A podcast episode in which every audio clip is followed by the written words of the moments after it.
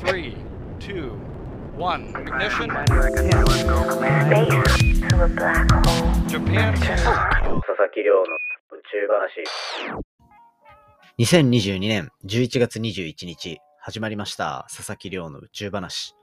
このチャンネルでは、1日10分宇宙時間をテーマに、天文学で博士号を取得した専門家の亮が、毎日最新の宇宙トピックをお届けしております。ということで今日は、なんともう超ラッキーな日ということで、777話目をお届けしていきたいと思います。まさかこんな数字までポッドキャスト始めた時にたどり着くとは思っていなかったので、ちょっとね、びっくりしてますよ、個人的にも。まあでも、どうせだったらね、なんか縁起のいい回にしたいなと思ってて、こんなラッキーセブン続くところで、今後の抱負語っておいたら、これ、うまくいくんじゃねえかなっていうところで、ちょっと今後攻めていきたいところを2つお話ししていきたいなというところで、今後僕がどうやってポッドキャストをやっていくかみたいな話をちらっと楽しんでいただけたらと思います。いつもの宇宙の話とはちょっとテイストを変えてお届けしていこうかなというところなので、ぜひよろしくお願いいたします。はい。ということでですね、まあ今日は大きく2つ話していこうと思うんですけど、まあ大きく軸としてあるのはやっぱり日本一位には絶対になりたいわけですよ。日本一位になっていくっていうところが僕のポッドキャストの大目的の一つ。目的というか目標か。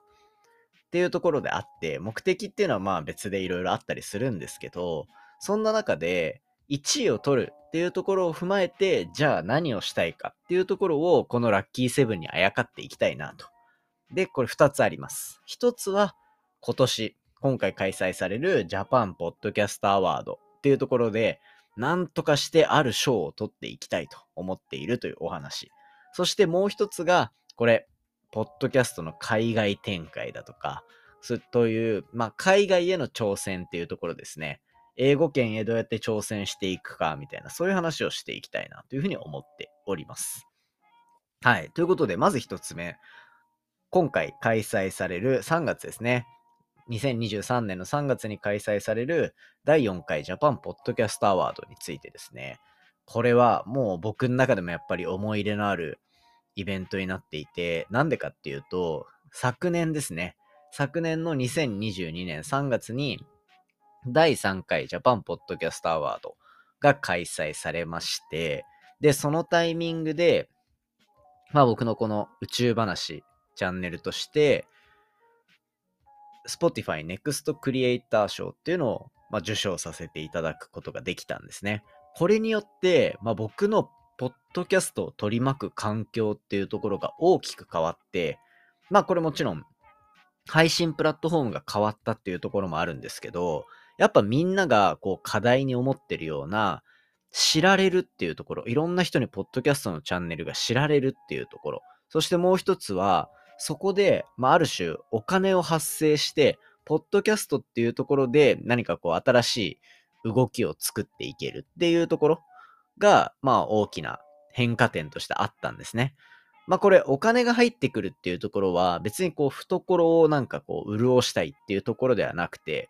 あの、これを使ってじゃあどういう政策をしていくかみたいなところの使い方だと思っているんですね。なのでそのあたりが、まあまだまだちょっと勉強中な部分はあるものの、展開していく上で、じゃあ、どうやってお金を使えばより最大化できるのか、ポッドキャストのこう認知度を上げるだったりとか、そういったところができるのかなっていうふうに思っていながら動かせるようになってるっていうのはすごいいい部分だなと思ってるんですけど、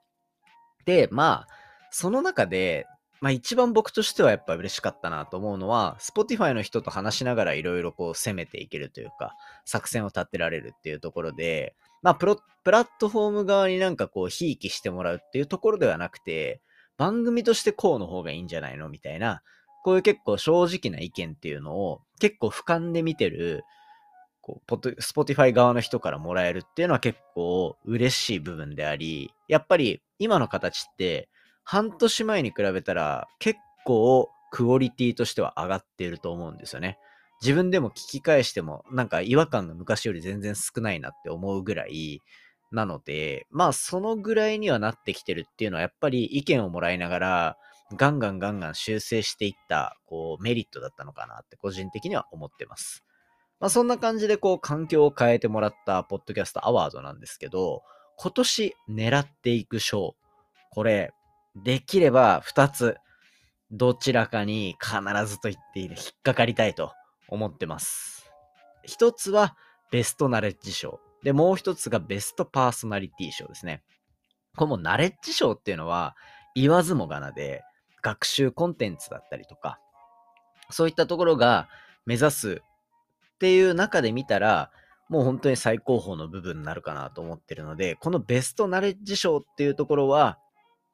結構一番欲しい部類かなというふうに思ってます。で、もう一つはベストパーソナリティ賞。これはまあちょっと憧れみたいなのも入っていて、毎日毎日こうやって一人で孤独にポッドキャストに向き合ってるっていうところだったりとか、まあ、そもそも一人で運用してて、毎日毎日ポッドキャストやってるっていうところ、ちょっと評価してくれたらめっちゃ嬉しいよな、みたいな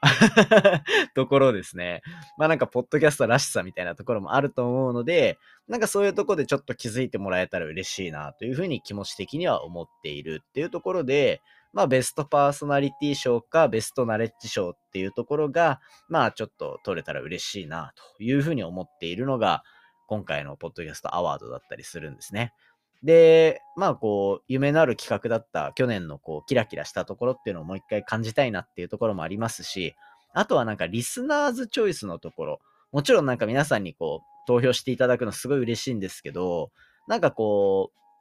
大きい週に1回とか2回の更新の番組とは、ちょっと肌色が違う、毛色が違うのかなっていうんですかね。があって、なんかここは若干望み薄なのかな？みたいな ところはちょっと思ってるんですよ。なので、じゃあそこでどうやって頑張っていくかみたいなところで、あの、やっていきたいと思ってます。で、近々ですね、なんかツイッターを軸に、コミュニティみたいなところでやっていって、なんかこう相談させていただきながら、やっぱりこう、リスナーありき、宇宙話のリスナーのそこのあなたありきでやってますもので、あの、やっぱ協力してもらわないともう1位は取れないんだろうなっていうのはすごく感じてるんですよ。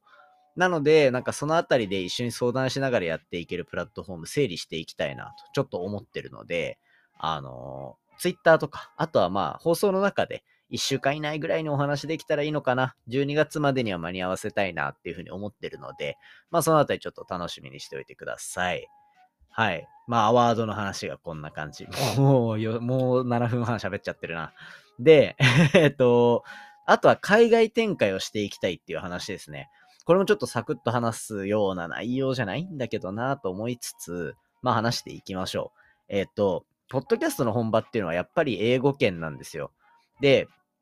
と、まあ科学系に対する、こう、意欲関心みたいなところっていうのも、まあ、海外の方が強いっていうのを僕はもう肌で感じてるんですね。NASA で研究していた時に、じゃあ自分が NASA でどういう研究をしてるのかって、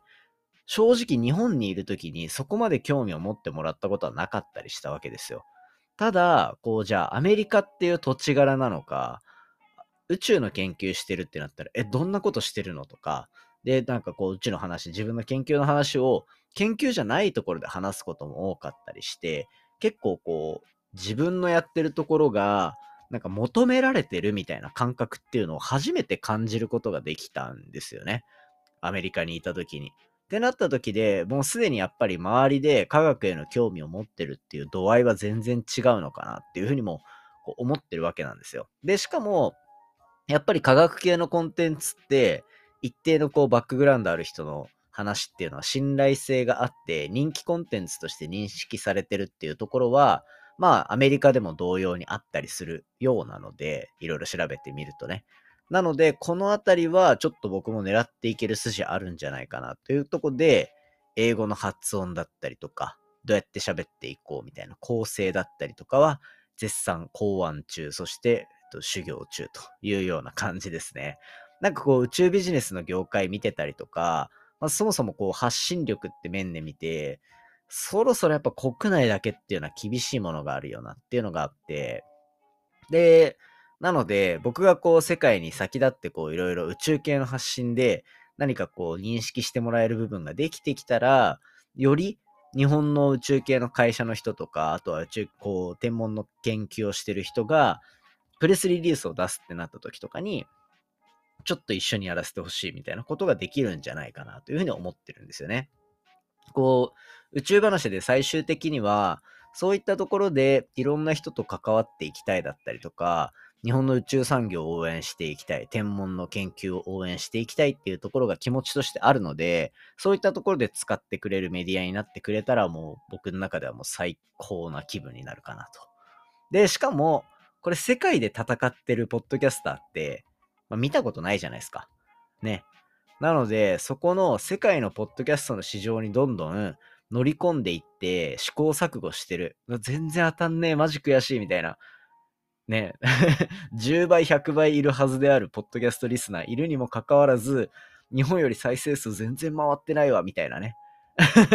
とかがあったら、まあ、すげえ悲しいけど、すげえ面白いじゃないですか。だから、そういったところを楽しみながらやっていったりとか。で、本当は、